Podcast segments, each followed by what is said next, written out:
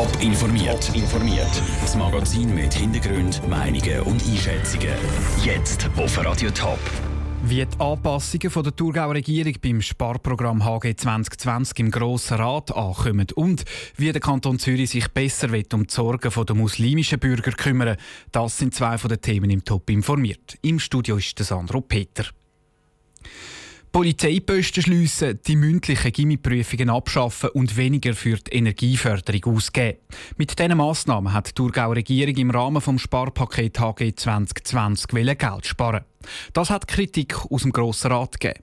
Jetzt hat die Thurgauer Regierung diese Pläne ein entschärft. Wie das im Grossen Rat ankommt, im Beitrag von Andrea Platter.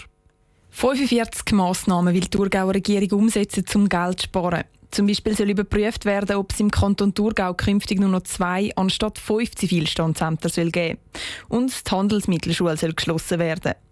Bei anderen Massnahmen ist der Regierungsrat nochmal über die Bücher. Die mündliche Gimmiprüfung wird nicht abgeschafft. Und es werden nicht alle Polizeiposten überprüft. Zusätzlich wird der Energiefonds anstatt um zwei nur um 1 Million Franken gekürzt.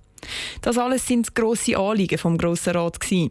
Für den Kurt Ecker, Präsident der Grünen Thurgau, steht aber vor allem politisches Kalkül dahinter. Das ist sicher so ein Besänftigung und alle anderen Massnahmen von dem HG 2020 hat man ja praktisch nicht gehört. Wir von den Grünen haben ja von Anfang an gesagt, dass das ein bisschen eine eigenartige Übung ist mit den vielen Massnahmen, wo die meisten sowieso in der Kompetenz von der Regierung oder von dem Departement sind. Der Regierungsrat hätte nämlich können über den Großteil der Massnahmen ohne den Grossrat entscheiden. Er hat jetzt genau bei denen eingelenkt oder sie entschärft, wo im Grossen Rat am meisten für Diskussionen gesorgt haben.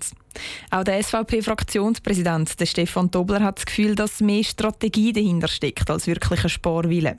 Grundsätzlich habe ich das Gefühl, hat das relativ clever gemacht. Ursprünglich, als ich das ganze Projekt gesehen habe, habe ich mich schon auch ernstlich gefragt, das sind 52 Massnahmen, 45 kann der Regierungsrat sowieso direkt machen.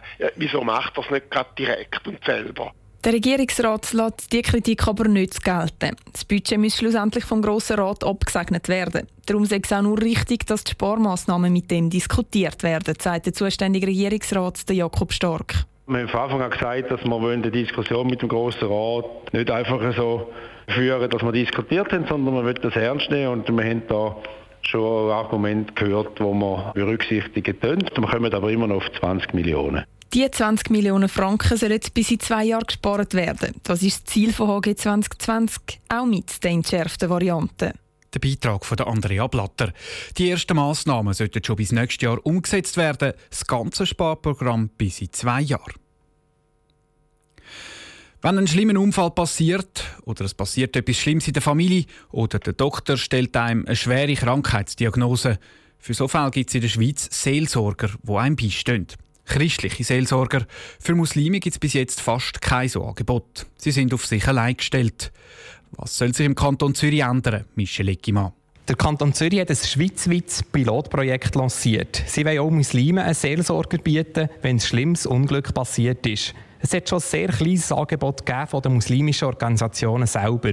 Für den Kanton hat aber die Qualität von dem nicht gestimmt, sagt die zuständige Zürcher Regierungsrätin Jacqueline Fehr. Darum ist es für uns wichtig, dass wir einerseits von der öffentlichen Hand in einer ersten Phase dabei sind, aber auch, dass die christlichen Kirchen dabei sind, wo eben alle gemeinsam für die nötige Qualität können sorgen können. Und für das ist die Trägerschaft dann die ideale Plattform. Leute in Not sollen Unterstützung bekommen. Die Trägerschaft die koordiniert mehr im Hintergrund. Das Ziel ist, dass Seelsorger an Spitälern sind, aber auch sonst bei Organisationen, wo sich die Leute melden können. Wir rechnen mit bis zu 100 Fällen pro Jahr im Kanton Zürich. Bis jetzt ist für die ein einziger muslimischer Seelsorger im Einsatz. Das längt nicht, ist sich Projektleiterin Dennis Yüksel bewusst. Das ist auch genau das, was wir mit diesem Projekt äh, verändern möchten, oder? Und ich meine, äh, dieses Minimalangebot, das aktuell aufrechterhalten wird, das ist sozusagen ein Goodie. Wir könnten auch sagen, okay, wir bieten jetzt gar nichts an, bis alles organisiert ist und ab dann gibt es das überhaupt. Insofern finde ich besser einer als keiner. Weiter sagt sie, dass noch viel Arbeit bevorsteht. Es gilt jetzt das Angebot an den Spitälern, aber auch bei den muslimischen Organisationen zu etablieren. Gleichzeitig müssen neue Seelsorger ausgebildet werden. Denn nicht jeder Imam ist sofort auch Seelsorger. Dazu braucht es eine intensive Ausbildung. Der Beitrag von Michel Eckimann. Im Moment ist das Projekt mit über 300.000 Franken auch noch durch den Kanton finanziert. Ab nächstes Jahr wird dann das Angebot durch die muslimische Gemeinschaft selber gezahlt. Politiker auf der ganzen Welt degen zu viel Angst und Schrecken verbreiten, kritisiert Amnesty International. Die Menschenrechtsorganisation prangert den Populismus an, der überall zunimmt. Laut Amnesty heizen auch in der Schweiz die Politiker die Stimmung an. Franziska Poser berichtet. Im Bundeshaus sei der Ton in den letzten Jahren immer schärfer geworden, sagt Dennis Graf von Amnesty International. Die ganze Politik, die darauf ist, ein Angstklima zu schaffen, wo immer wieder tut, Masseneinwanderungen aufbeschwören, obwohl wir absolut weit davon entfernt sind von einer solchen Situation, wo auch Hass äh, verbreiten. Hass gegenüber Minderheiten, gegenüber Schwächeren oder andersdenkenden Menschen. In der Schweiz kritisiert Amnesty unter anderem die geplante Verschärfung vom Antiterrorgesetz. Die Polizei soll dürfen Hausarrest verordnen, wenn es keinen Grund für Strafverfolgung gibt. Oder eine Initiative vor das Volk käme, die zur Kündigung der Menschenrechtskonvention führen könne, sei gefährlich, sagt Dennis Graf. Da erwarten wir, dass es da einfach wirklich einen Kontrollmechanismus gibt, der dazu führt, dass Initiativtexte auf ihre Verträglichkeit mit dem internationalen Recht äh, untersucht werden. Kontrollmechanismen fehlen aber nicht nur bei den Volksinitiativen. Es gäbe immer wieder Situationen, wo man sieht, dass die internationalen Bestimmungen in den Kantonen zu wenig umgesetzt werden, sagt Dennis Graf. Und darum wäre es wirklich wichtig, dass der Bundesrat jetzt sich endlich durchringen zu einer unabhängigen Menschenrechtsinstitution, wo die notwendigen finanziellen Mittel hat und die notwendige Unabhängigkeit hat.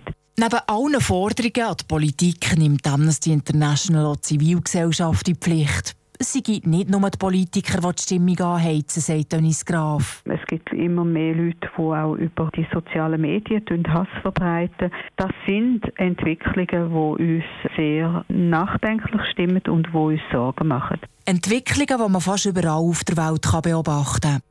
Der Beitrag von Franziska Boser. Amnesty International hat seinen Jahresbericht heute auf der ganzen Welt gleichzeitig veröffentlicht. Top informiert, auch als Podcast. Mehr Informationen gibt's auf toponline.ch.